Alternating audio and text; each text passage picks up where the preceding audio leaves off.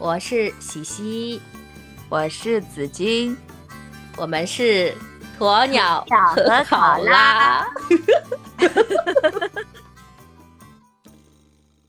Hello Hello，我们今天又来录新的一期节目啦！大家好，我是考拉。我是鸵鸟，还有我们是常常串门的虫虫。欢迎欢欢迎欢虫虫小迎姐。欢迎虫虫再次来到了我们的播客节目。谢谢。嗯我看前两期凡是有我的那个点击不是很高，我看你们后面聊谁天点击的？没有没有，那两期感兴趣的人也蛮多的。反正希望我不要成为那个点击毒药就好了，那是不可能的。哪怕嗯平淡无奇，但是不要成为那个毒药。不是不是，其实我我其实我觉得我们的话题都是来源于生活，都不能说是嗯有什么高大上，但是都是我们的真情实感啊。就是嗯因为因为因为我有朋友，周围有朋友听我们这个节目的，他说他觉得很好听，他上下班都会听。他因为觉得就是我们讲的一些话题和一些事，因为都是来源于生活嘛，他觉得很贴近生活，也很有感触。有的时候听到的时候，哦，那今天我们说这个话题的话，绝对是能够引起非常大的一个一个共鸣的。因为今天我们要说的是关于母女关系，对吧？对对对对，嗯，那那我我就忍不住，我先先先说了。好好好好说你说，对，因为我的成长环境呢，相对来说比较稍微特殊一点，就是是个单亲家庭嘛。因为我的父亲在我很小的时候，我都我说出来都不好意思，我我可能不太记得了，大概是三岁左右，我父亲呢就因为生病，然后就过世了嘛。嗯、我对小时候我对父亲的那个那个几乎是没有什么印象，只是一些片段，呃，就就好像几几张那个就是插画的那种感觉，这个就不谈了。如果以后我们要要聊那个父亲节的话，留待以后。那说起这个母女关系的话呢，应该是单亲家庭长大的，都是母女在一起，呃，所所能想到的那些关键词，比如说是呃特别的深爱啊，然后呃母女相依为命啊，但但是发生在我身上的完全不是这样子的，就是我现在谈到妈妈，谈到单亲家庭，谈到我从小在这个环境当中长大，我所能想到的那些那那那些字词，就是比如说呃被打。挨揍，然后争吵，然后冷战，就是跟妈妈之间的关系，其实说来还比较的揪心跟糟糕。有人说，就是我，呃，就是你跟你的妈妈相处的关系，就等于是你对待这个世界的关系。可是我却非常不赞同这句话，因为我跟我妈相处的再糟糕，也不影响她对我和我对她的这个互相的爱，更不影响我对这个世界充满爱的这种表达和想要去拥抱她的这种感觉。嗯。反正就是我跟我妈之间就是相爱相爱相杀相杀相杀相杀相杀，就是那份爱呢是一直在的，就是不知道如何来表达或者互相的来来阐述，但更多的对，都都是那些不堪的或者说是不想去回忆的东西。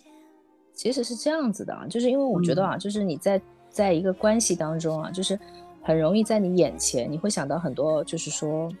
现实当中的很多的不好的东西。但是你跟你妈妈的关系，因为我也一路看过来嘛，就是、嗯呃，我记得是前年吧，还是去年前年年底的时候，你妈不是病了嘛？我对对对可以说吧？啊，对，就是以。以以以前，因为因为你一直一直跟我抱怨，有的时候会说，哎呀合不来，因为你妈因为耳朵也不是很好嘛，你们之间交流起来是也是会有一些障碍，再加上因为我我是知道的，因为一个听力不是特别好的人，他跟外界的那个就是那个好像总是隔着一层的，所以呢，割裂的就是割裂的嗯。对对对，所以他可能有的时候会承载你自己的世界。再说，就是我觉得我们这一代人的那种变化，就是可能说我们的母亲跟他们的母亲之间，这个时代的变迁没这么快。但是我觉得嗯我们这一代人就是变化比较大，再加上现在手机的介入，就是我觉得任何关系都会比以前要疏离，更加难相处。所以我就经常以前听到你也是比较苦闷，对于不知道你也想去讨好他，或者你也想好好的跟他讲话，但是很多时候就是就是好像不能不能 尽如人意。但是自从你妈妈生病那个时候开始，我就觉得哦，原来你这么爱你的妈妈。当时我就是这有这种感觉，就是我没有想到，就是说你会，就是那种感情，就是我我当时就会觉得，哎，原来他因为你你平时跟我是抱怨的多。就你会说，哎呀，我真的受不了，真的没办法一起生活、一相处。但是他一旦病了，你才会发现，呃，他对你来讲是非常非常重要的一个人，非常。所以当时我是也是有点感触的。是的，嗯我我觉得我是一个满腔热情，然后呃，不管是对于亲人啊、朋友啊，或者说对这个世界，但有的时候就是得不到应有的回复。嗯比如说，你就说小时候吧，我特别记忆犹新的，那个时候多大我有点忘记了，反正就是呃获了一个奖学金，然后我第一时间想到的就是给我妈去买一件那个羊绒衫，但是呢，买了之后我给我妈的 我妈的第一个反应就是。哎呀，买这么贵的东西干嘛？赶紧去退掉。然后我说不要不要对我说不要不要，我说这是我我我的奖学金给你的一份礼物，而且是我我是就是秘密准备了很久的。然后最终呢，还是抵不过他的那种倔强，他带着我去到某商场，我就忘记了啊，反正就某商场，嗯嗯然后还把人家营业员喊出来，就是在那边骂骂咧咧的说：“哎呀，这个东西我不我不要的，就是我我这个我要退钱，怎么怎么样啊？”当时嗯反正我整个人就是很蛮伤害到你的嗯哎，对，就伤害蛮大的。或者说伤害不大，侮辱性极大，就是 我在想怎么会这样？然后多年以后也是一样，我就是这样的。对，我给我妈去买那个就是耳背那个助听器嘛，买了一个还算蛮好的，就是呃万把块钱的。然后他也是这样不要那样不要，就死都不要。然后那个营业员说你不可以这样的，这是你你的女儿对你的一份一份一份爱。然后好不容易给他做通了那个思想工作，他终于收下了。收下之后的结果呢，是他不怎么戴，他觉得那个东西不太好，他他不舒服，就是这样的。对，这个其实也要看的，就有的有的长辈他是不太能，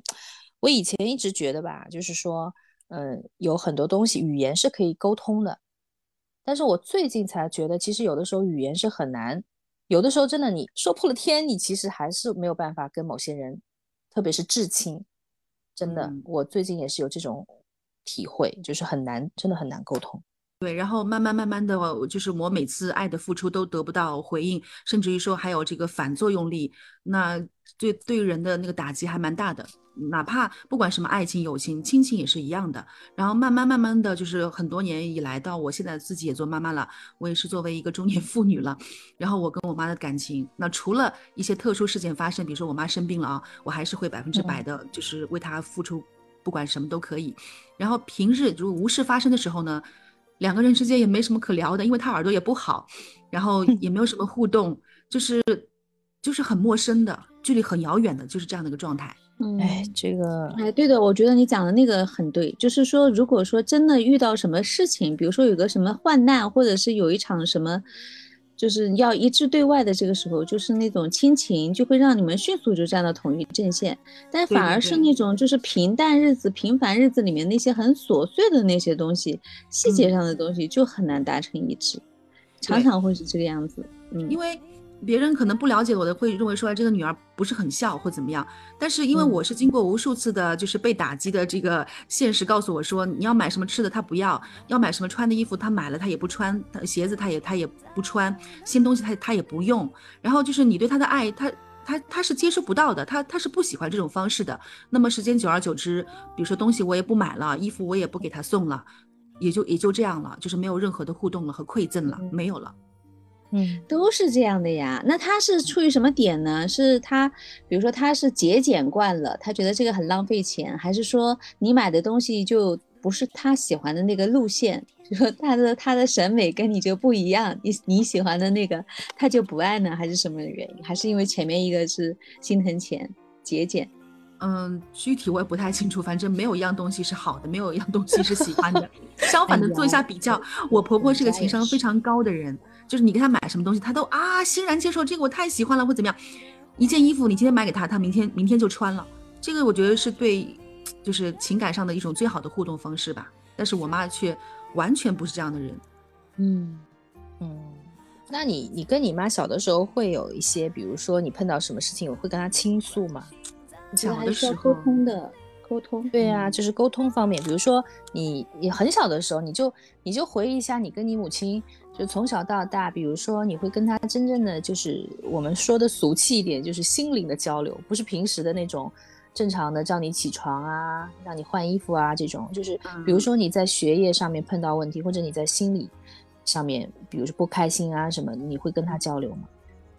有过这样的交？说到小的时候，这个记忆再次翻篇到很久很久以前的那些嗯记忆呢，就是被一次又一次毒打。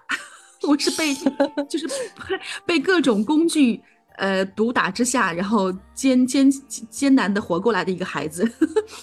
现在说来就是啊，其实也怎么说，也也释然了，因为从小就是被打的，而且我妈打我的话很厉害，就是每次都是那时候住那个呃老房子嘛，周围的那个邻居是很多的，就整个一个。一个一个地方能能住几十家人家，然后互相关系都挺好的。然后每次毒打的时候呢，他他都把那个门反锁。然后我只记得啊，里面在各种毒打，什么用皮鞋用用那个鞋底啦，用什么扫帚啦，各种呃还有鸡毛掸子的那个杆啦。然后外面呢是一阵阵哎呀不要再打啦，就是各种劝劝劝的声音，就是这样的场景是几乎每每每每几周吧，两三周可能要上演一次的，就这样的。然后到最后。最 最不可思议的是，有一次我记得我妈要打我，然后我把那个门这样就是手手把它给给拎着嘛，就门门反反反拎着，然后她出不来。后来我实在是没有力气了，然后我把门门就是手一放，然后我妈不是出来了吗？我赶紧转身就跑。然后那个时候我妈是把一把那个切菜刀从远的地方 飞到我的脚跟。那他肯定是，他肯定也是，真的是就想吓吓你，气他是，不然就飞到你那么大气啊啊，真的是，嗯啊，你是不是今现在回忆起来，就是想到的是形式，而你想不起来为什么当时他会生这么大的气？对的，具体的内容已经模糊了，具体哪个事件真不记得了，可能是我说了一些什么话，或者做了一些什么事，但不至于呀。我小时候也是读书也挺好的，还是个班长，很懂事的呀。我也不是坏小孩。那你就就其实其实啊就。这个方面，我觉得就是我们的另可能以后的另外一个话题，就是，嗯，可能他在他的这个生活当中，像你父亲早逝，他可能在他的生活当中又要抚养你，然后要一个人面对，嗯，怎么说呢，寂寞或者生活的压力，他肯定内心肯定也是比较郁闷的，不能说痛苦吧，就是可能也是比较压抑的，嗯。嗯，而且他一直没有寻找另外的伴侣嘛。可能是因为你，也可能是没有这个缘分。但是我是觉得，一个女的带一个孩子吧，总归是还是比较辛苦的。嗯，可能当时也是一个情绪的问题，不一定是因为某一件事情。对，就是可能因为在这样的环境之下，他没有人依靠了，所以很多的期期望值都在我的身上。对的，一旦一旦说有对，一旦有一点点就是不不称他的心意，或者说没有按照他的方向去发展，那他就承受不了了。可能是这样子的吧。我觉得反正没没有被毒打过的童年是不完整的吧？那我的童年不太完整啊。什么叫做毒打？我简直觉得这两个词对于我来讲很陌生。哎，但是啊，就是时时过境迁那么多年，然后我现在也这么大，我对于那个就是小时候被毒打的那个那个场景，虽然说很还很清晰历历在在目，但是我对我妈没有恨啊。当然没有，肯肯定没有恨啊，因为你想啊，毒打分很多种，我感觉。你这个呢是比较特殊的一种，虽然我没有被毒打过，但是我也我也看看过很多杂志，或者周围也是有朋友碰到过这种情况，就是分很多种，一种就是说他就是完全是因为泄愤，比如说家里不如意啊，或者他打小孩完全是一种不正常的泄愤或者怎么样，自己就是，但是他平时对小孩也不好，对吧？他完全不爱小孩。还有一种呢，就是小孩太顽劣了，然后。被毒打啊，就是那种那种熊孩子是吧？被毒打要给他教训啊什么的。但是你妈呢，可能说情绪方面控制有一点点问题，但是她归根到底还是很爱你的。你从小肯定也感受得到呀。如果说你像你像你性格也比较倔强的，如果说是他从小都不是这么爱你，我想你早就离家出走了，会不会？嗯，因为他也是很爱你啊。你你看他。就是吃的穿的都是把最好的给到你，是吧？只不过他可能我我始终觉得你妈妈还是挺伟大的，因为她还是为你付出了很多。然后本身她肯定生活当中有很多苦苦楚的地方吧。但是，但是我我记得啊，就是我我因为我记得我我觉得你妈是特别疼你的，疼爱你的。虽然她的那个方式可能不一样。我记得你那会儿就是去去就是应聘那个就是电台主持人嘛。因为我们这个地方有好多好多人，你也说当时你应聘上也是一个奇迹，因为你没有任何的背景嘛，对不对？对，好几百人，三四百人。对对对对对，好多人。那当时好像就选了两个人吧？对，在没有托任何关系，也没有任何，因为你也不是这个专业的，关键，对吧？就是说明就是面试的时候你也比表现的比较优优秀。后来你我忘记你进电台是什么，当时你跟我说过一句话，好像你做了一两年的时候，你说我妈是我的忠实听众，因为当时好像有一个什么东西收听率不是很好还是什么，你跟我表达了一下，然后他说，哎呀，你说你说就是我妈是我的忠实听众，我的每一档节目她都会有听的。对，这后来我就不是犹新。对，因为他很爱你，所以说他是非常关注你的。就算你的那个节目可能只是说说交通、报报交通或者怎么样，但是他还是每天会守在这个地方，就是等待你的声音出现。就是嗯他也会为你的成功而感到骄傲，可能觉得哎呀，全市的人都在听我女儿说话，我也很自豪的。当时我听到你这么说，我当时其实也蛮感动的，心里面我就觉得你妈妈其实也真的很不容易。是的，可可就是就是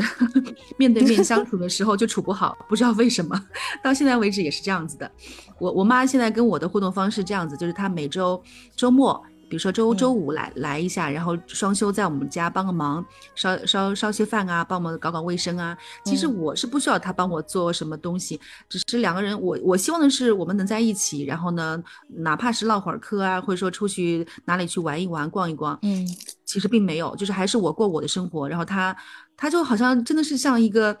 就就是怎么说，就是没有没有月薪的保姆，帮我家里从从里到外捯饬的干干净净，就是呃不停的在烧饭，然后做家务，烧饭做家务这样子。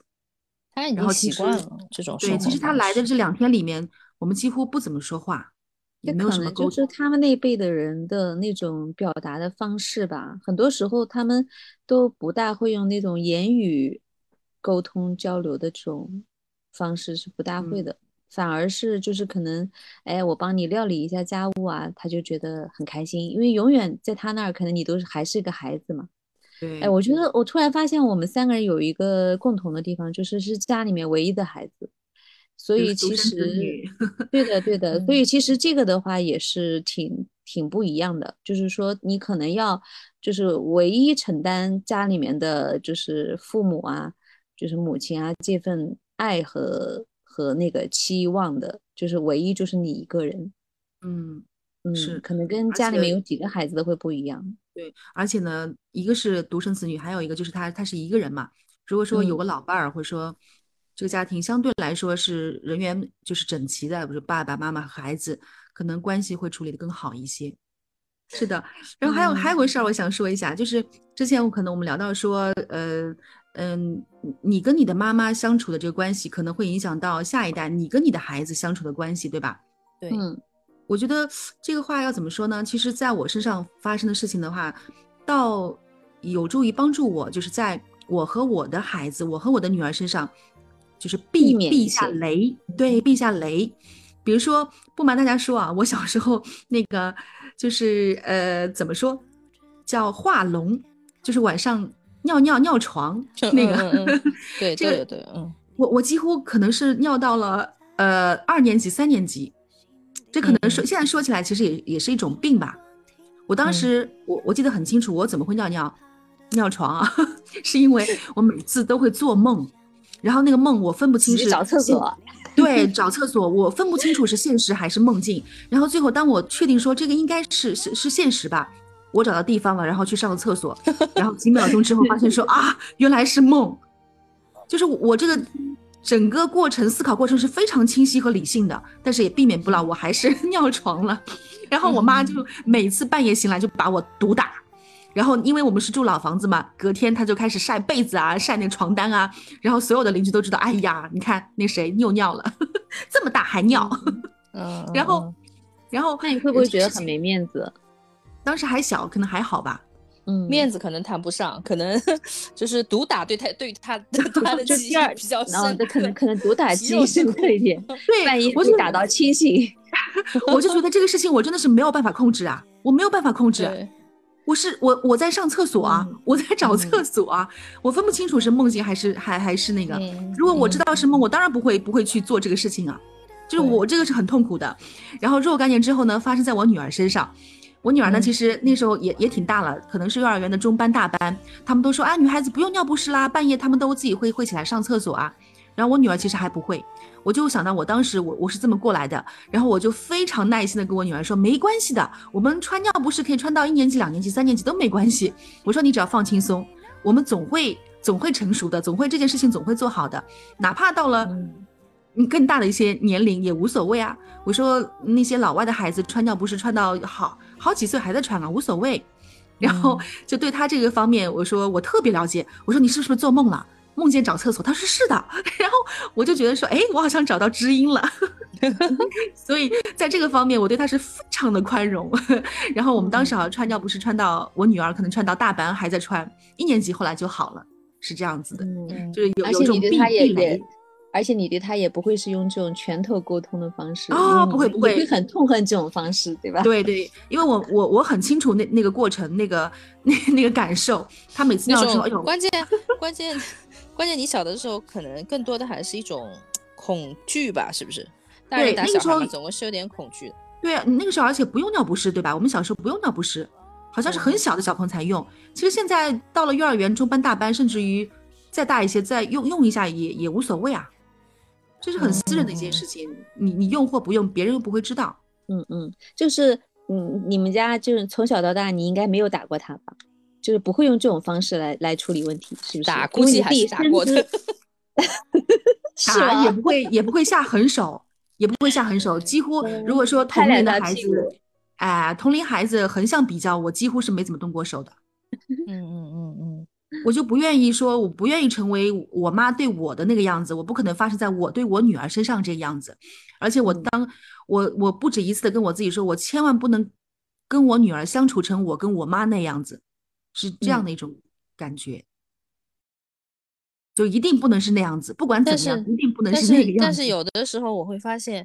女女儿跟母亲其实性格会很像的耶。嗯，虽然说可能就是待人接物可能会因为受的教育程度啊、时代啊不一样吧，但是我我最近才发现，我周围很多女朋友的，就是年纪大上去了以后，跟她的妈妈真的很像的。这个这件事情很恐怖的。嗯，对真的有的时候是没办法的，这是一种潜移默化的一种就是他，一种他一方影响面。一方面一直在吐槽他的妈妈，然后会发现，哎，他的那种行为、他的思路以及他就是很多固执的东西，都是跟他妈是一模一样的，嗯，就会变成这样子。的确会是这样，因为这个东西我是自己是有很很深刻的体会，我就是这样的。嗯，我而且我觉得我我妈妈她可能也也也有一些是这样，就是遗留下来的这个性格的问题。嗯，这个没办法，就是骨子里基因里这个是一种传承。逃也逃不了。嗯，长大后就变成了他的那个样子。对，就变成了自己讨厌的模样。哎，我觉得我说的挺多的了，要要不你你们说说？嗯那我来说说吧，我其实就是我从小，我我妈妈可能她是一个另外一个另外一种类型，就是她是属于那种管制的特别厉害的那种，就是所有的东西你必须一举一动、一言一行，你得按照他的所有的规矩来。然后一直到了现在，我刚刚那个晚饭的时候还跟他视频嘛，就他会。他会所有，比如说有你有一百件事情，可能你九十九件事情是按照他的想法做的，但是他一眼就能看到你那个做的不好的那个点，比如他就会说，他就会说，哎，你吃饭的时候这个手怎么没有扶碗？你的左手怎么没有放在你的碗边？然后会说，哎，你这个这么热的天，你为什么头发披散的，就是披头散发的？你为什么不用个那个皮筋把它扎起来？这样不是很清爽吗？就是他会管得细到这种程度，就是所有的东西在他那儿就会有一个一个模板，就会有一个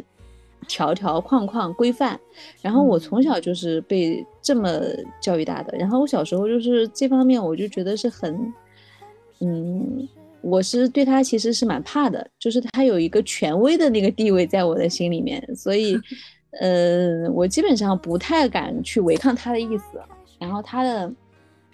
然后我心里面有些什么真实的想法呢？我也不大会敢会跟他讲。比如说，走在街上，我特别想吃那个零食店里面的那个鱼皮花生，我就从来都不敢提说我想吃一个那个，你能帮我买一个吗？因为我觉得肯定会被驳回，你知道。所以，因为那个小的时候也不是说好像，呃，就是家境很好，然后你要什么就就可以有什么，就不是那种嘛。而且他就会觉得你不你不应该提出这样的要求。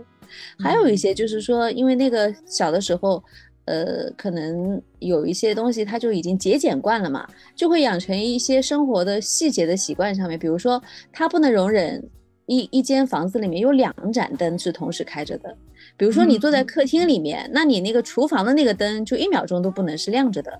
然后你就必须要，比如说你从厨房出来的时候，你就顺手对吧？当然，这个你现在来看可能是个美德，可能是一个就是节节约能源或者是一个节节省的一个美德，就不不必要的东西，就每一分每一毫他都很在意的。但是他这种包括就是说家里面，当然那个时候是还没有空调的嘛，就是后来家里面有空调了以后，他可能也有一个概念，就是说，比如说到了。七月或者到了八月，就特别盛夏的时候，或者是家里面已经到了三十五度、三十三十四五度，就是那种特别热的，晚上不开空调不能睡的时候，然后你才可以就是不用电风扇，你可以开空调了。就它它所有的东西，它有一个很严格的规范。然后如果你不是按照它那个来呢，它就会立刻就是。给你一张黑脸，你知道 就是，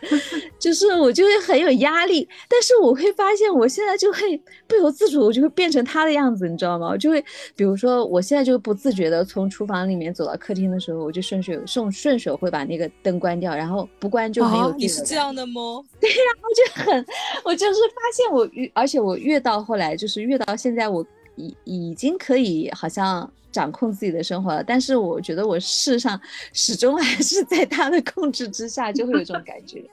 甚至我已经常年被 P 被妈妈 PUA 之后，然后终于终于成功的一个表现，终于变成了他想要你变成的那个样子。然后而且生活的很多细节，是的，就很多细节我我也会。用这个东西来去 要求我身边的人，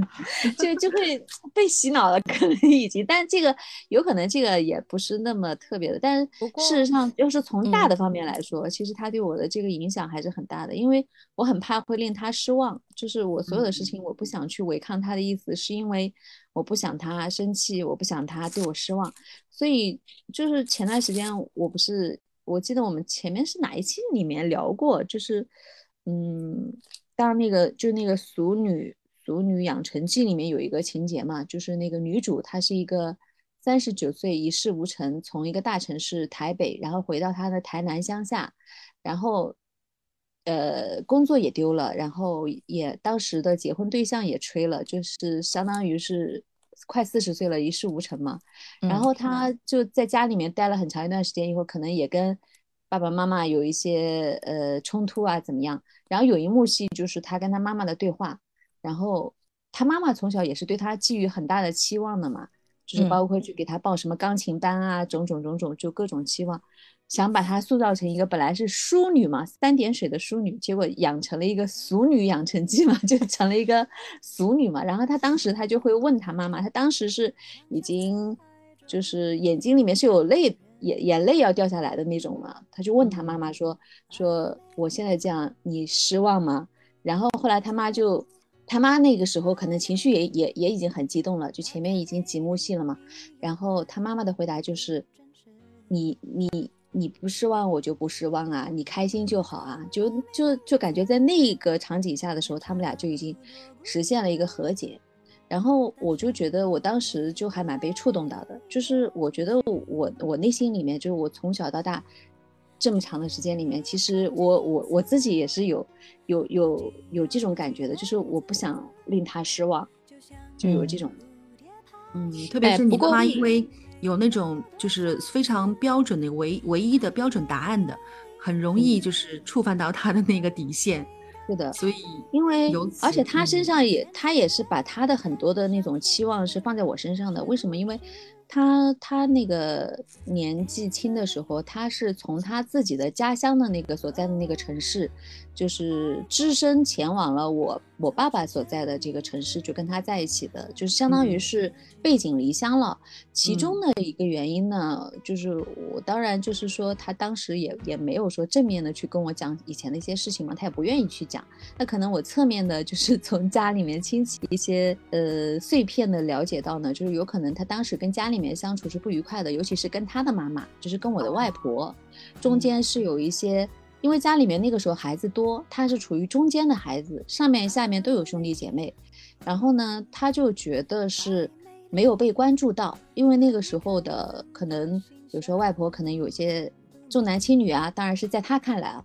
呃，或者是说他的性子可能是比较倔强的那种，所以就是在相处的时候就会有一些冲突啊，甚至包括在后面的一些婚恋问题上啊，就是跟家里面是有矛盾的，所以他当时可能有也有那种决绝的那种背井离乡的这个决心，也是因为这个，所以他。我觉得他是会把很多的这个期望值可能倾注在这个小家庭身上，包括就是他当时是因为失去了这个升学的机会嘛，他在他高中的准备升学的时候是就高考就停止了，